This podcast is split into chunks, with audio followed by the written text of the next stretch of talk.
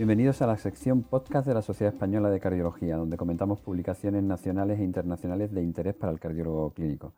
Soy el doctor Gómez Doblas, cardiólogo del Hospital Virgen de la Victoria de, Málaga, y os invito a escuchar los comentarios en la web de la SEC, secardiología.es, y suscribiros a las playlists de podcast SEC en iTunes, iVoox y SoundCloud. Hoy tengo el enorme placer de tener a la doctora María López Yuga, cardióloga y hemodinamista en el Hospital General de Ciudad Real. Bienvenida, María. Gracias.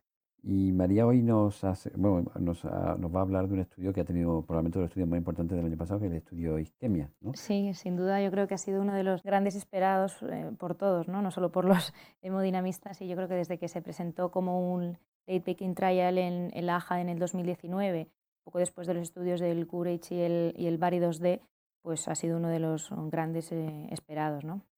¿Y por qué has seleccionado este estudio? Es decir, ¿cuál es el fundamento, la, digamos, la introducción de por qué es importante?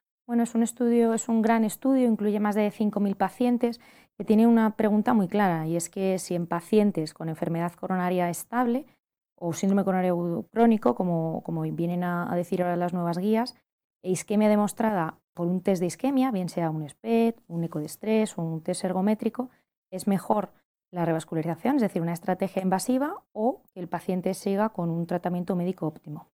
Yo creo que es una de las grandes preguntas que nos hacemos en, nuestro, en nuestra práctica clínica. ¿no?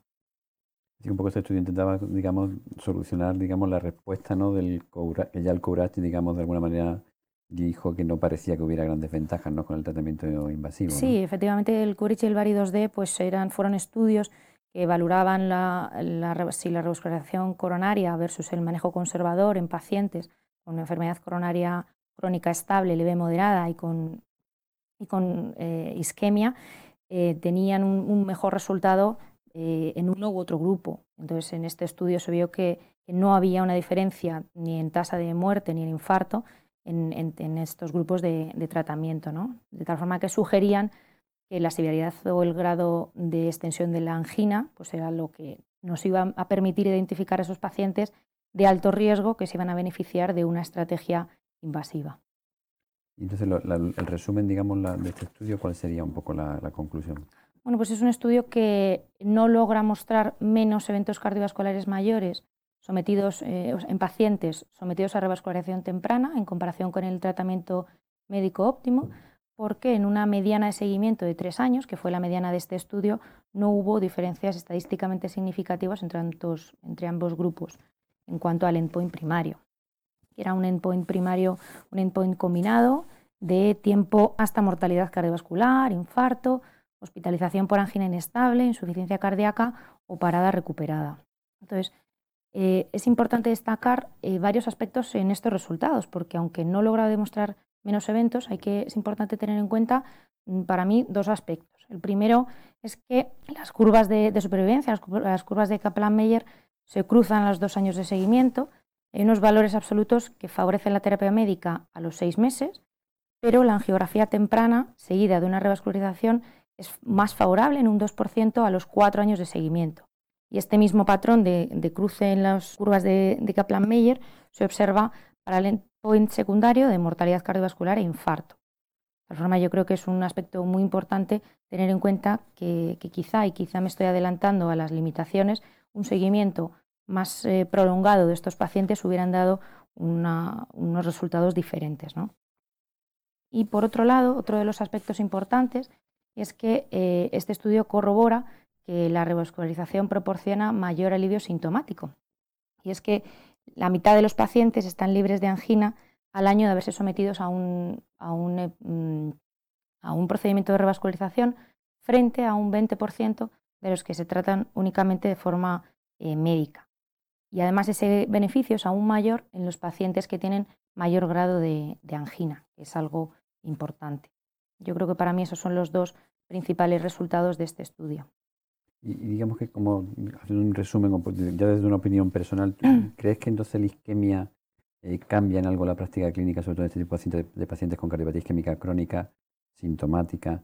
En, en, el sentido de que no deberíamos de estar solicitando coronografía a todos los pacientes o, en algunos casos en concreto sí. Es ¿cuál sería, digamos, tu, opinión sobre los resultados finales? pues yo creo que este estudio puede incluso llegar a cuestionar en parte el, paradigma actual. ¿no? Todos eh, sabemos que las guías recomiendan revascularizar a los pacientes con enfermedad estable por dos motivos. Una, por persistencia de síntomas a pesar del tratamiento, y eso se ha visto en el isquemia, que los pacientes sometidos al intervencionismo eh, mejoran su alivio sintomático, pero el otro aspecto, que es en cuanto a la mejoría del pronóstico, en este estudio queda un poco cuestionada en parte, ¿no? Porque parece que el tratamiento invasivo pues, no es mejor, al menos lo parece, que el tratamiento médico en prevenir la aparición de eventos cardiovasculares. Pero claro, aquí creo que hay dos aspectos muy importantes. Por un lado, el seguimiento, que es lo que antes hablábamos. Quizá con un seguimiento tan corto de tres años, quizá no, eh, esta es la realidad, no se ven diferencias estadísticamente significativas y es posible que si las viéramos con un seguimiento mayor, aunque hay que tener en cuenta que estos pacientes tienen ya de por sí una baja tasa de, eventos. Y uno de los aspectos más importantes es que uno de los criterios de exclusión de este estudio es que no se incluyen pacientes con enfermedad del, tronco común izquierdo ni con disfunción ventricular severa, que sin duda son los grandes beneficiarios de la revascularización coronaria en cuanto al pronóstico. ¿no? Son, en, estos pacientes en concreto las guías recomiendan un grado de recomendación 1A, de tal forma que, bueno, si excluimos a estos pacientes, que son los, que grandes, los grandes beneficiarios de este tratamiento, pues nos quedamos un poco limitados en cuanto a los resultados. De tal forma que me parecen dos limitaciones muy importantes a tener en cuenta. Por un lado el seguimiento y por otro que le excluimos a los grandes beneficiarios de que todos sabemos de la revascularización. Pues muy bien, pues muchísimas gracias. Hemos conversado con la doctora María López del Hospital General de Ciudad Real, en cardiología hemodinamista de este hospital. Muchas gracias por, tus comentarios y por tu presentación. A vosotros. Recordaros que en la, descripción de esta entrevista la podéis encontrar el link al artículo que hemos comentado y no olvidéis suscribiros a la playlist Podcast Sec en iTunes, SoundCloud y, y Vox.